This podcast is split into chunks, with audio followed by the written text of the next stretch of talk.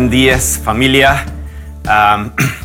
Qué bueno es juntarnos con el propósito de escuchar la palabra de Dios, que la unción de Dios pueda entrar, revelar, desafiar y movernos hacia lo que Dios quiere para nuestras vidas. Hoy te quiero hablar eh, porque hay un, una regla de oro eh, escrito en el universo. una regla muy especial. Es mágico esta regla. Y si quieres sacar el máximo provecho de esta vida, debes poner oído a esta regla de oro. Y de verdad es algo mágico. Es mágico, de verdad es. Em, simplemente es esto. Ama al Señor tu Dios con todo tu corazón, con toda tu alma y con todas tus fuerzas.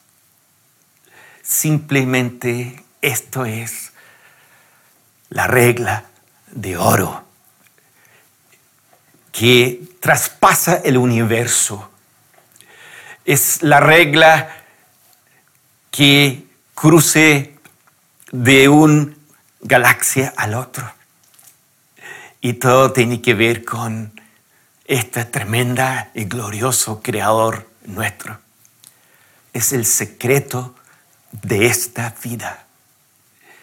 Y si alguien pudiera poner oído a esta regla de oro y quisiera aplicarlo a su vida así como de verdad,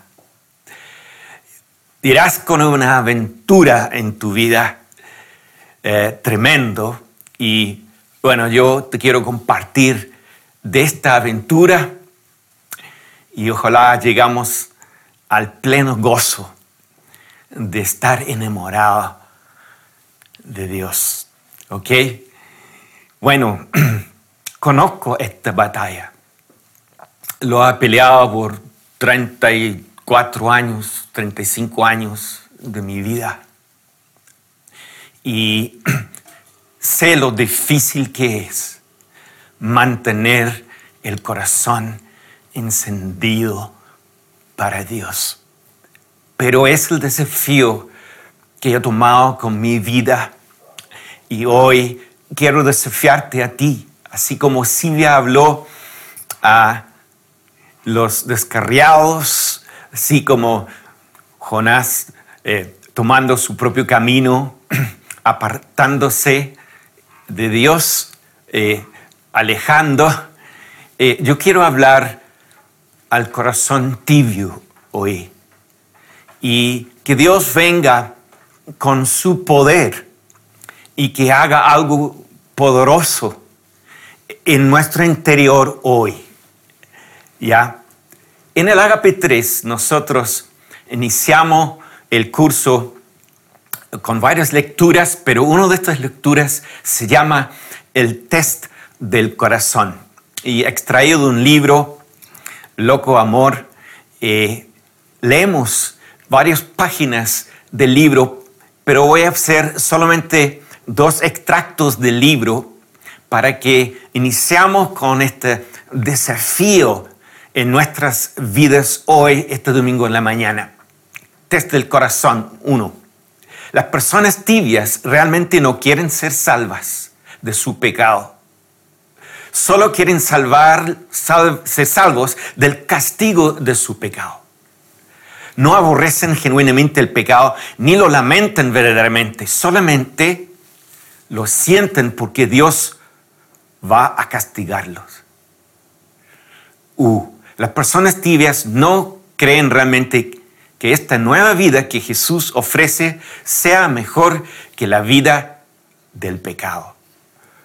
Imagínate, ese es ya un señal de cómo es un corazón tibio. Una segunda, las personas tibias tienden a escoger lo que es popular por encima de lo que es correcto. Cuando ambas cosas están en conflicto, desean encajar tanto dentro como fuera de la iglesia, se preocupan de lo que la gente piensa, de sus actos, como su asistencia a la iglesia y sus ofrendas, más de lo que Dios opina de su vida, su corazón y su vida.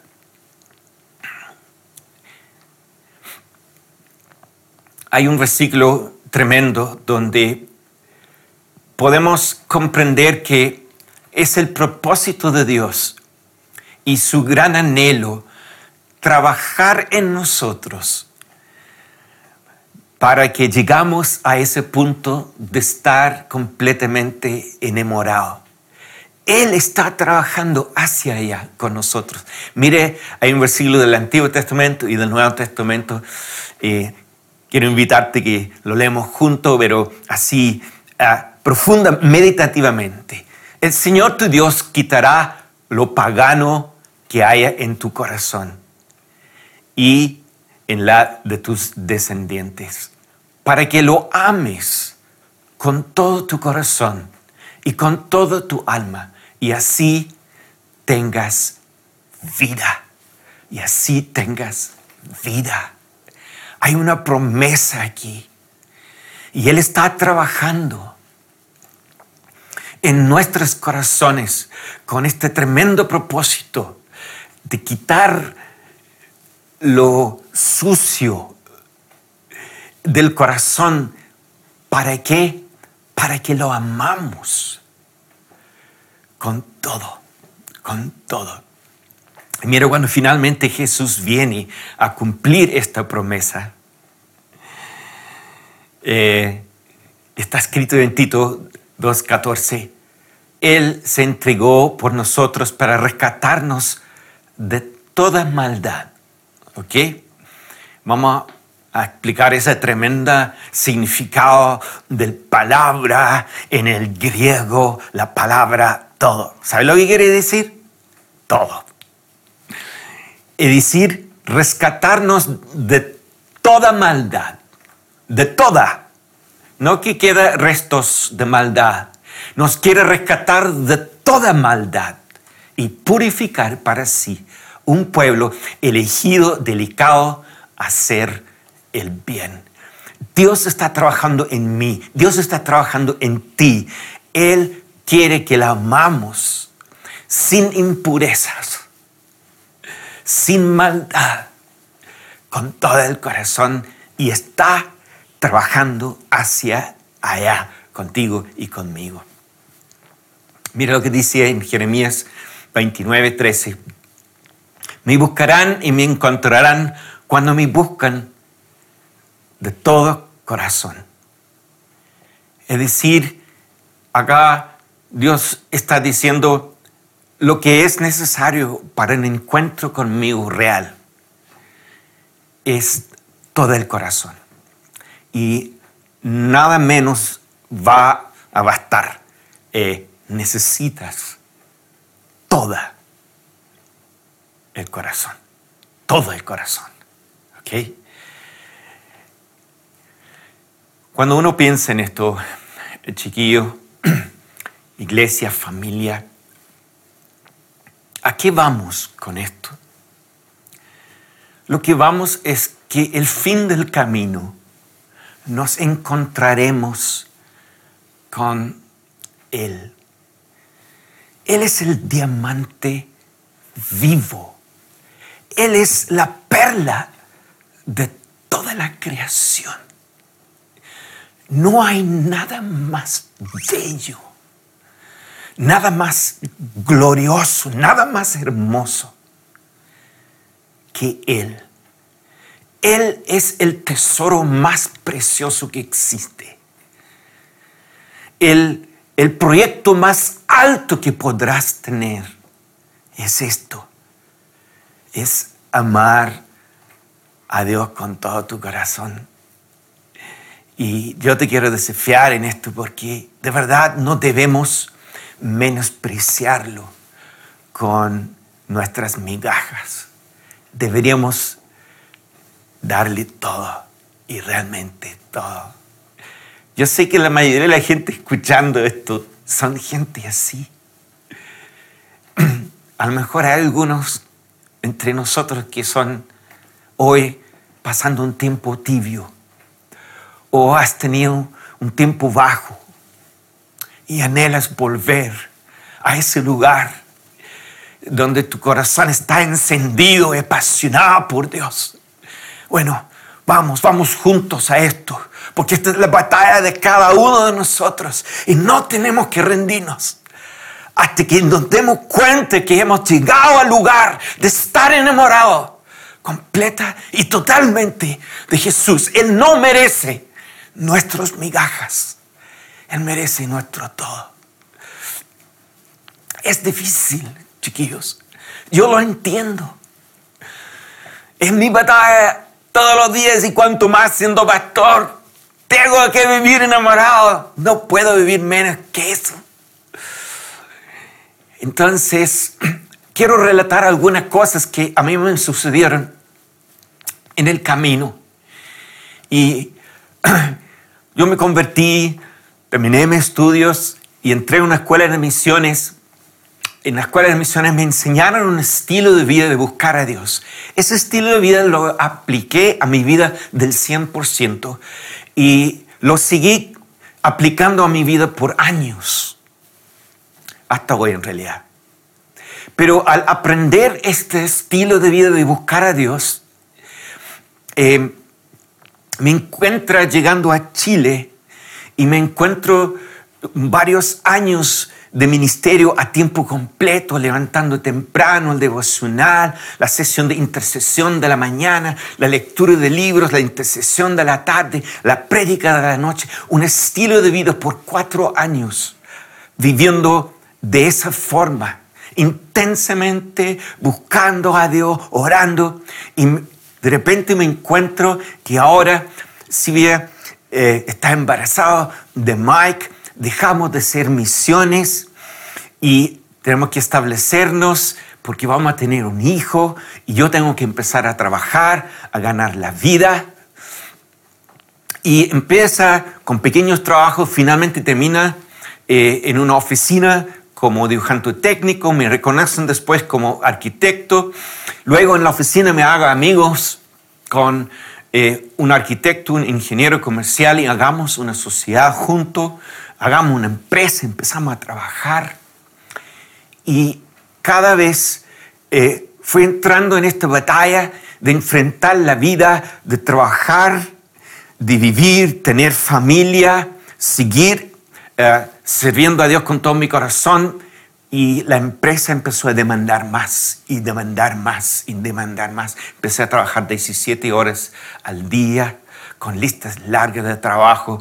Llegaba tarde eh, a la reunión de pastores en San Miguel. Después de esa iba directo a la pega. Terminaba las pegas a veces 2, 3 de la mañana porque eran locales comerciales donde trabajamos. Y yo empezó a tener un ritmo de vida que estaba comiendo. No podía tener mis devocionales en las mañanas. Llegaba sábado en la mañana, me tiraba en la cama eh, eh, ahí y en mi casa y lloraba, lloraba porque me daba cuenta que unas semanas sin devocionales, mi alma estaba muriendo. Llegaba sábado mañana a tener mi devocional como desesperado. Y lloraba porque anhelaba estar con Dios en su presencia. Y las horas de trabajo intenso me, me, me, me quitaron mis tiempos para estar con Dios. Y en, entré en el descenso de una vida que iba vaciándose del Espíritu Santo lentamente y menos fuerzas. Me empezó a volver los deseos de tener autos, tener una gran casa. Empecé a sentir toda esta necesidad de ganar dinero y, empecé a entrar en una batalla intensa. Y era complicado para mí había vivido años de mi vida enamorado de Jesús, dedicado 100% a Él. Y ahora mi alma estaba muriendo. Y así que empecé a orar y tomé una decisión. Le dije así, ves, yo no puedo seguir así. Yo tengo que hacer algo. Así que llamé a mis socios y le dije, yo no sigo más en esto. Y renuncié. Y dije, no sé qué va a venir, qué va a suceder, pero yo no voy a seguir así con mi vida, eh, sacrificando mi relación con Dios por empresa, dinero y otras cosas. Y bueno, conversamos con Silvio, oramos, tomé la decisión, avisé a mis socios y extrañamente suena el teléfono y era Pastor Roger llamándome, invitándome a entrar eh, a tiempo completo como pastor asociado en aquel entonces en la Viña San Miguel. Yo construí una pequeña casita, una pieza detrás de nuestra casa y los siguientes seis meses me levanté temprano porque ya ahora tenía tiempo de buscar a Dios. Empecé a buscar a Dios de nuevo y buscar a Dios de nuevo y buscar a Dios de nuevo. Y sabe que tenía tiempo de leer, buscar, orar. Después iba a la oficina de la iglesia y trabajaba en la área de la iglesia. Pero me demoró seis meses. Me demoré recuperar mi relación con Dios. Seis meses me demoré recuperar la pasión de amarlo y sentí nuevamente el poder de Dios fluyendo en mis venas, su poder hacia Él, su pasión hacia Él mismo. Fue una lenta y larga y difícil recuperación de lo que había perdido.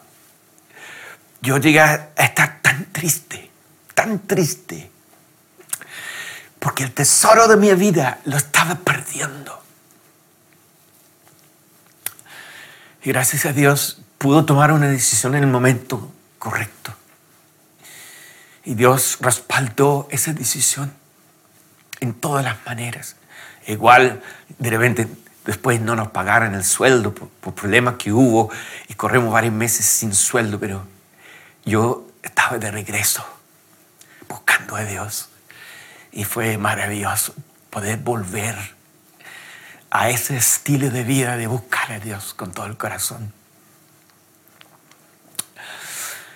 Los que aman de verdad aprenden a sacrificar todo lo que les apartan y lo que les enfrían. Lo voy a decir de nuevo. Los que aman de verdad aprenden a sacrificar todo lo que los apartan y los enfrían en su relación con Dios.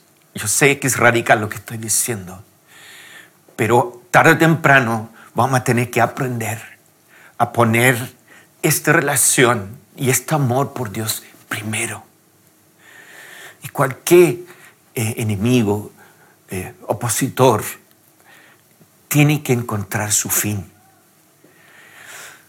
Todo me has permitido, dijo el apóstol Pablo, pero no todo es para mi bien. Todo es permitido, pero no dejará, dejaré que nada me domine. Me encanta esto, porque hay muchas cosas que son permitidos, son legítimos, pero llegan y entran en nuestras vidas y son legítimos y empiezan a robar nuestra pasión por Dios. Empiezan a tomar tiempos, espacios, energía, eh, emoción y simplemente nos van robando la pasión que pertenece solamente a Él. Aquí el pastor Pablo le dice también, todo me es lícito. Yo no tengo nada prohibido, pero yo sé escoger las cosas que me hacen bien. Y yo quiero desafiarles, jóvenes, quiero desafiarles, iglesia, le da, eh, de los solteros. Yo quiero desafiarte porque a veces uno llega a tener dinero, llega a tener tiempo y uno empieza a disfrutar la vida. Y falta discernimiento para elegir lo que me edifica y lo que no me edifica. Y es necesario enseñar lo que edifica mi vida espiritual, lo que me trae crecimiento, lo que me trae llenura del Espíritu Santo, lo que añade a mi crecimiento y mi enamoramiento de Dios y otras cosas que me roban, son lícitos, pero me roban, por lo cual no me hacen el gran bien. Y Pablo se refiere a eso. No todo me hace bien. Y yo tengo que empezar a distinguir entre las cosas que me edifican, que me llevan a Cristo y me llevan a estar enamorado, me llenan del Espíritu Santo y aquellas cosas que saquean mi alma. Como dice en la Biblia, eh, los deseos que combaten contra el alma. Es de cada uno de nosotros discernir cuáles son las cosas que están batallando contra nuestras almas, contra la pasión, contra el amor por Dios. Y cada uno tenemos que discernir cuáles esas cosas y entrar y atajar aquellas cosas. Algunos tienen ídolos que los roba su pasión y viven coqueteando con ellos. Chiquillos, iglesia, es tiempo de discernir cuáles son los ídolos que te roban tu pasión. Simplemente aman sus ídolos y no están dispuestos a sacrificarlos. Hay, tú eres uno de esos que tienen ídolos que tú sabes que de una forma u otra te están robando tu pasión. Pero como los amas, no los quieres soltar porque son ricos, porque te provee valor, te provee identidad, te provee sensación, te provee placer. ¿Los ama o estás dispuesto a sacrificarlo? ¿Cuáles son los tuyos? ¿Cuáles son tus ídolos? Y déjame decirte algo acerca de un ídolo. No sirve decir, mire ídolito, póngase aquí para no distraerme, porque yo voy a buscar a Dios y seguir a Dios. Pero este ojito está mirando el ídolo y lo está como... Lo está mirando y lo está anhelando eh, y lo estás deseando. Déjame decirte algo. Tienes que cortar. Tienes que sacrificarlo y matarlo. No dejarlo ahí para que en algún momento futuro vuelva a seducirte. No, tienes que crucificarlo y sepultarlo y borrarlo sacrificarlo para que no te vuelve a encender pasión en tu corazón. Pastor, está muy radical. Este mensaje no sé. Chiquillo, yo anhelo que tu corazón esté enamorado de Dios. Y yo te voy a hablar la verdad, sin vueltas. Porque me interesa que tú estés completa y totalmente enamorado de Jesús irá a guerra contra todos los ídolos que roban la pasión del pueblo de Dios, para que se puedan enamorar, porque Él, Él, Él, Él lo merece. Merece toda tu pasión, todo tu corazón. ¿Cuál es la verdadera adoración, familia? Aquí vamos a Romanos capítulo 12 y vamos a leer un par de versículos porque me encanta esto. Habla de la verdadera adoración. ¿Y qué es adoración? Adoración es cuando tú adoras algo. Eh, no significa que te levantas las manos y que te cantas. Adorar significa que tú lo estimas lo más bacán que existe. Eso es adorar. Cuando tú lo miras y le dices, oh, este es increíble, este es fantástico, a, esto me encanta esto, me vuelve loco esto. eso es adorar, si no lo sabía. ¿Ya? Por lo tanto, amados hermanos, les ruego que entreguen su cuerpo a Dios por todo lo que Él ha hecho a favor de ustedes. Que sea un sacrificio vivo y santo, la clase de sacrificio que Él le agrada. Es, esa es la verdadera forma de adorar. Entonces está hablando de entregarnos como un sacrificio vivo. Y ahora nos pone en el contexto. Dice, no emiten las conductas ni las costumbres de este mundo, más bien dejen que Dios los transforme en personas nuevas al cambiarles la manera de pensar. Entonces aprenderán a conocer la voluntad de Dios para ustedes, lo cual es buena, agradable y perfecta. Familia, el mayor manera de adorar es dejarnos transformar, ofrecernos como un sacrificio vivo,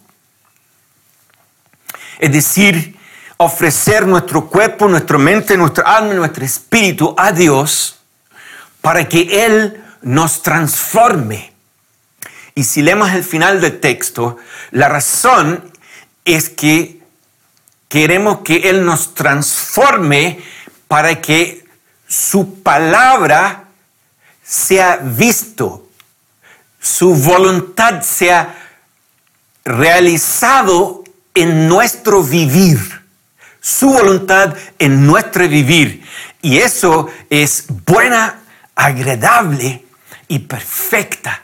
Es decir, dejar que la palabra de Dios, el Espíritu Santo, me cambia, me renueva mi mente y transforma mi vida y dejar Dios transformarme. Esto es adoración pura, neta. Es entregarme a Dios, entregarme a Él, entregarme a su palabra y que su palabra me habla y me desarma mi vida, su palabra y su palabra me rearma mi vida en su voluntad, en la voluntad de Dios, que es buena, agradable y es perfecta. Y es agradable, no es una carga, no es una lata. Jesús dijo, mi, yo, mi, yugo es, es livianito. ¿Ya? Entonces,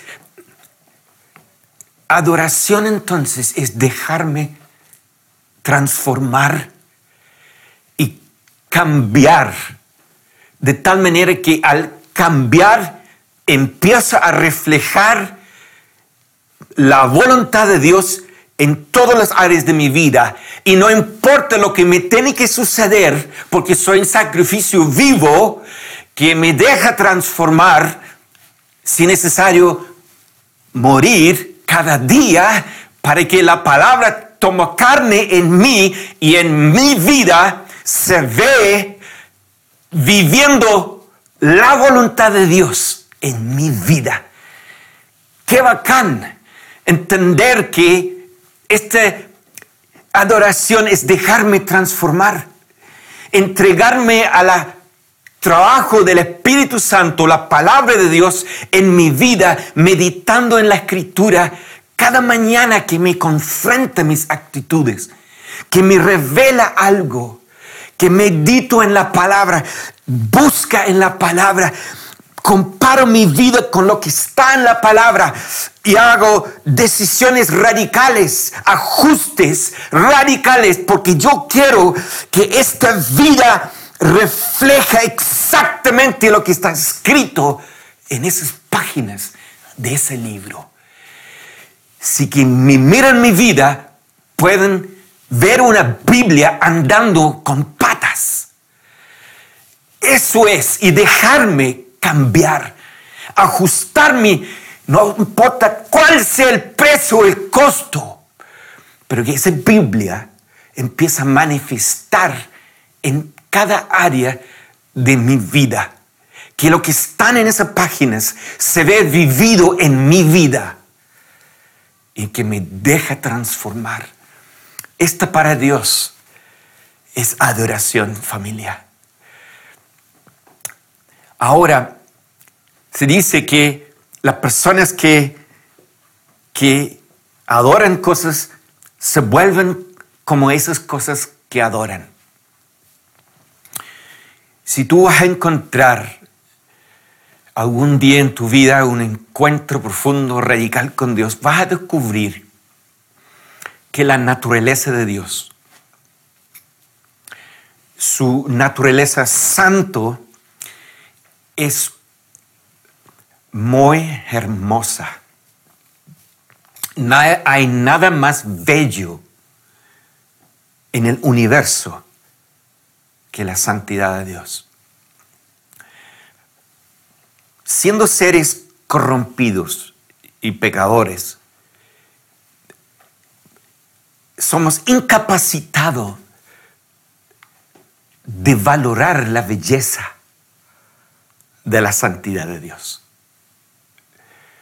Nuestra condición pecaminosa nos incapacita de apreciar la belleza de la santidad de Dios.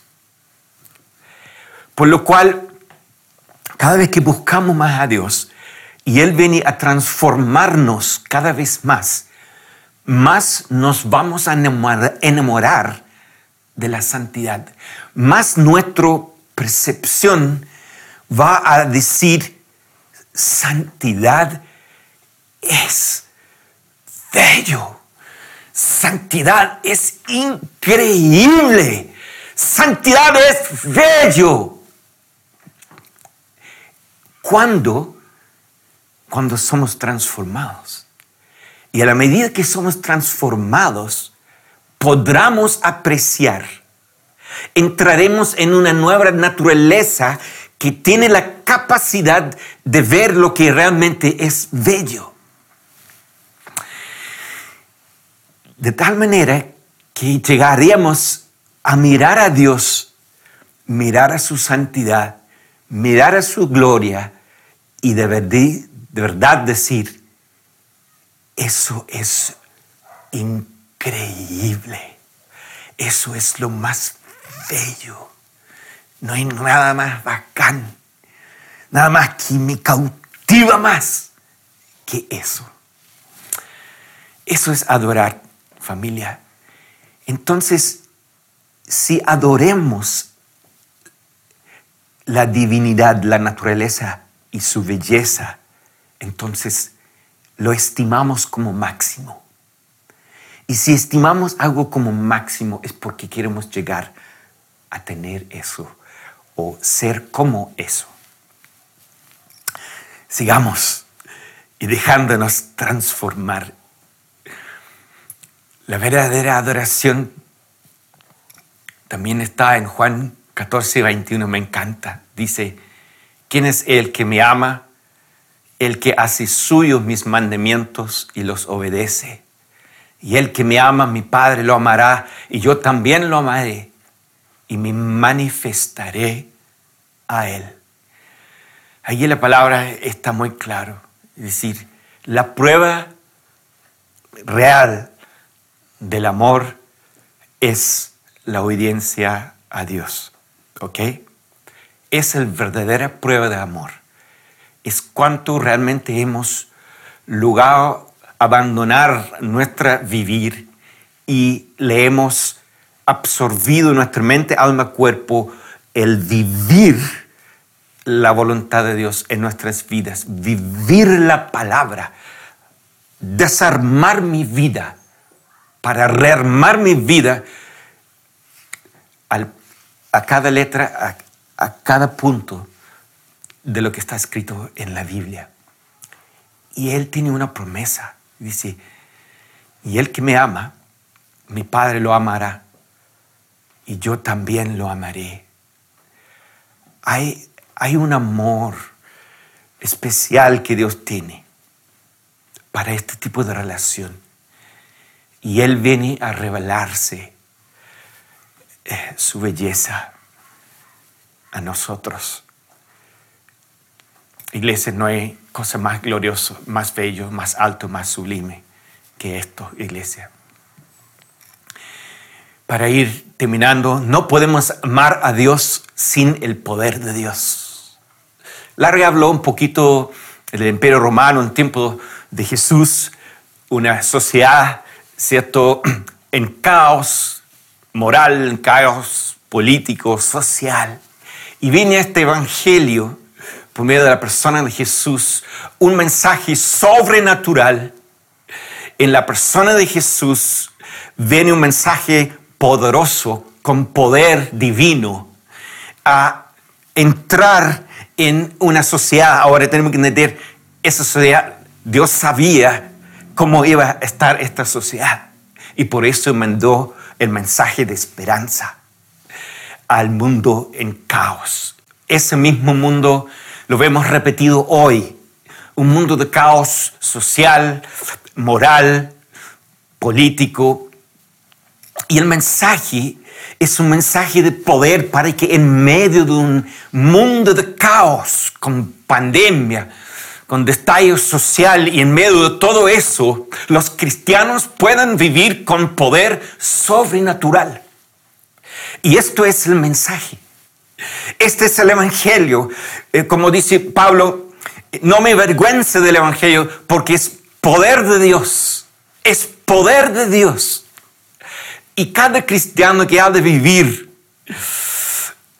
realmente su vida cristiana va a descubrir que no podemos amar a Dios sin el poder de Dios. La vida que ama a Dios es una vida que no se logra con la fuerza humana, es una vida sobrenatural. Entonces tenemos que engancharnos en la sobrenaturalidad si queremos amar y vivir eh, como cristiano en este mundo de caos. Hay poder ilimitado para los que toman el tiempo de recibirla. Sin el poder de Dios, y sin tomar el tiempo de recibir el poder de Dios, nunca vamos a amar a Dios. Nunca vamos a amar a Dios de forma real. Nunca vamos a poder vivir la palabra de Dios. Porque no se trata de leer, ah, ya, yo voy a hacer eso hoy día. No se trata de eso. Si no vamos al fuente del poder y bebemos y bebemos y bebemos profundo del poder, entonces podemos meditar en la escritura y cuando se trata de ser algo escrito, tendremos el poder de realizarlo. Pero sin el poder no hay esperanzas. El secreto de la vida cristiana es ir al fuente y recibir el poder necesario para vivir la vida. Mire este versículo, me encanta en 2 Pedro 1.3. Su divino poder al darnos el conocimiento de aquel nos llamó por su propia gloria y potencia nos ha concedido todas las cosas que necesitamos para vivir como Dios manda. Está diciendo, su divino poder nos ha concedido todas las cosas que necesitamos para vivir como Dios manda. Iglesia, hay poder suficiente hay toneladas y toneladas y fuentes interminables de poder para nuestras vidas. El asunto es, si estamos yendo al fuente a buscar el poder, dice, pero pastor, ¿cómo vamos a andar buscando poder?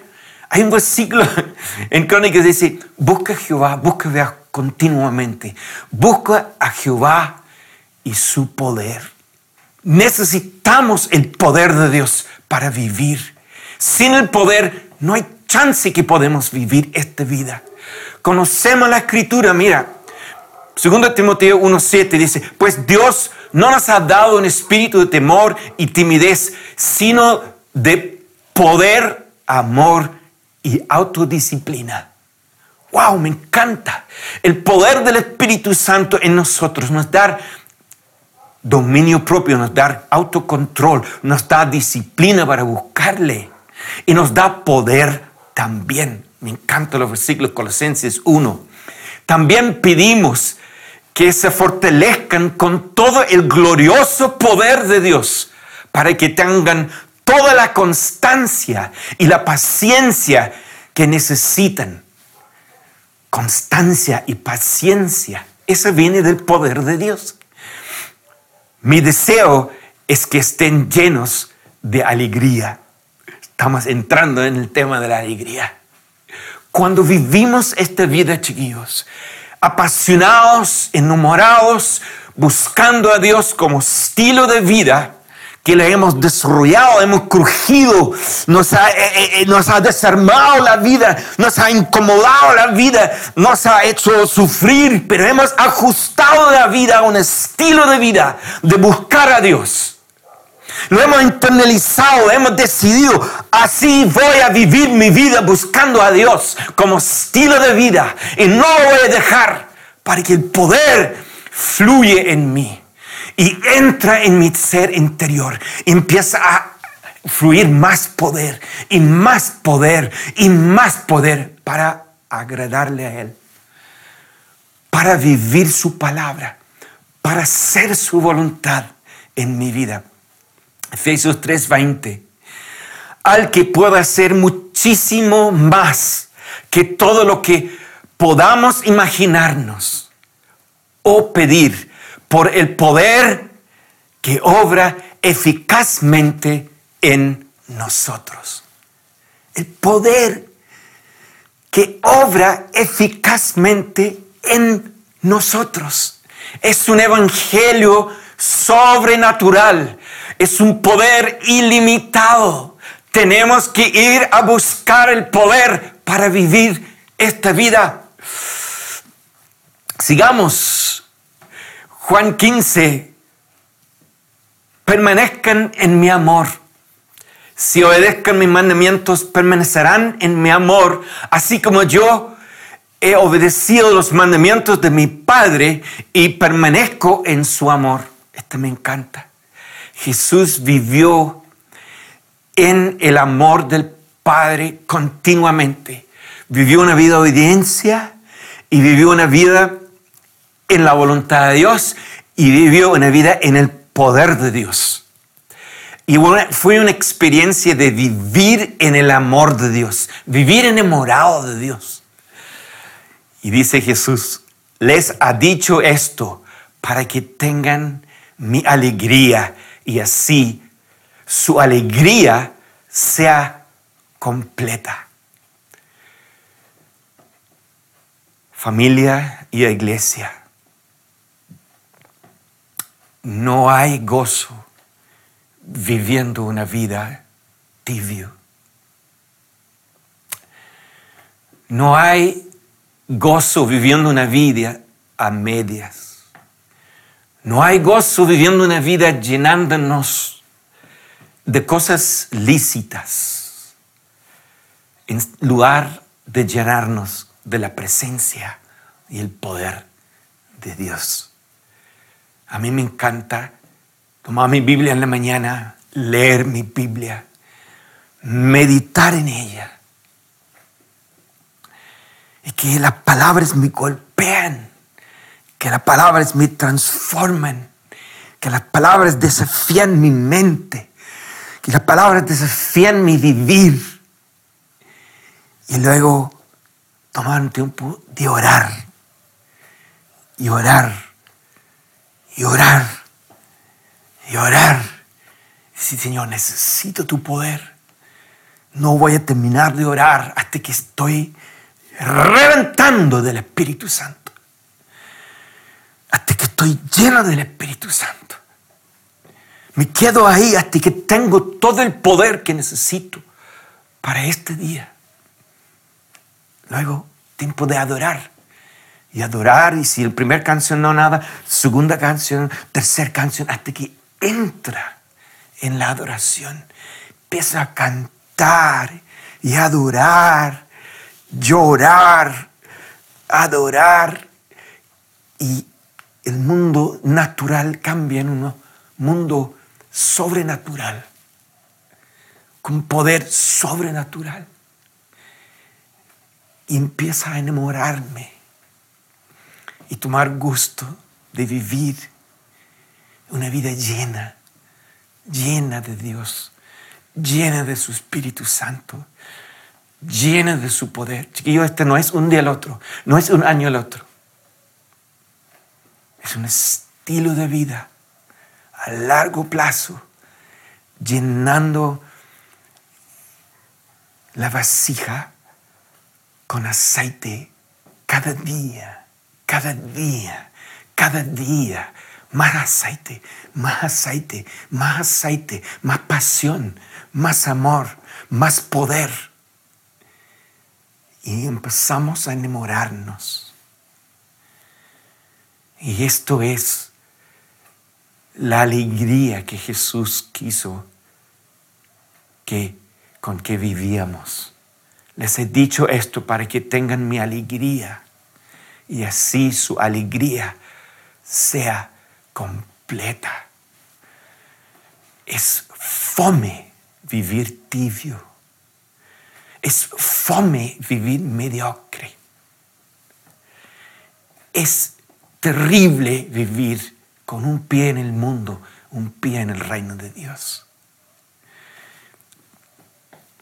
Es fome haber reemplazado estos tiempos, no sé, a lo mejor hablo de los jóvenes, donde se juntaban en grupos y buscaban a Dios, tomaban la guitarra y buscaban a Dios, y buscaban a Dios. Y caía el Espíritu Santo y quedaba la embarrada ahí. Y, y, esa, y cielos amigos cuando se juntaban. Y hoy en día, los juegos, la tele, el Netflix, eh, no sé, tantas otras cosas ahí.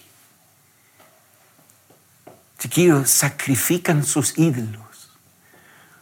Hagan tiempos en grupo, en lugar de jugar, ver tele, Netflix, hagan tiempo de buscar a Dios, invitando el poder de Dios a bajar, la presencia de Dios a venir, a invadir, a transformar, a desafiar, a revelar a demostrar su poder, su majestad y su gloria a ti, con tus amigos, con la familia. Eso. Atrévete y hazlo. Y vas a ver lo que pasa. Hay una regla, hay una regla de oro en esta vida. Está escrito en todo el universo. Amarás a tu Dios con todo tu corazón. Voy a terminar con este versículo. Dichosos los que saben aclamarte, Señor, y caminan a la luz de tu presencia. Los que todo el día se alegran en tu nombre y se regocijan en tu justicia. Ah, porque tú eres su gloria. Porque tú eres su gloria. Es cuando Dios es tu gloria, tu alegría, tu gloria, cuando despierta en la mañana. Jesús, te amo. Jesús quiere caminar este día contigo. Jesús, lléname, Jesús, de tu presencia. Quiere vivir enamorado, Jesús, hoy y todos los días. Espíritu Santo, ven. Hoy será un día contigo, llenos de ti, empoderado por ti, transformado por ti. Ven, Espíritu Santo. Es por tu buena voluntad aumentas nuestras fuerzas. Voy a leer de nuevo. Dichosos los que saben aclamarte, Señor, y que caminan a la luz de tu presencia los que todo el día se alegran en tu nombre y se regocijan en tu justicia, porque tú eres su gloria y su poder. por tu buena voluntad, aumentas nuestras fuerzas. Salmo 89. Padre, gracias por este privilegio de conocerte, tener el glorioso Espíritu Santo viviendo en nosotros, para llenarnos, para concedernos poder y virtud para vivir. Y que, Señor, tú eres nuestra gloria tú eres nuestro poder. Gracias. Señor, yo oro por la viñaga, en el nombre de Jesús, que tu presencia desciende ahora mismo en cada corazón que ha oído tu palabra, que traiga convicción, Dios de querer desarmar y rearmar la vida según tu palabra, según tu voluntad, a vivir cada día enamorado, Dios, apasionado por el único diamante vivo, perla viva, tesoro de la creación, belleza sin comparación. Para ti, Jesús, para ti, Padre, ven que la viña ágape vive así, Dios, enamorado, Dios, apasionado. Concédanos la gracia, que es una fortaleza que va aumentando en nuestras vidas, incrementando el hambre, incrementando la sed, Dios, en nuestras vidas. Concédanos la gracia de amarte, la gracia de tener hambre, la gracia de tener sed de buscarte, Jesús. Te lo pido, Jesús, para nosotros, para cada uno escuchando, para la viña Agape, Señor, en el nombre de Jesús.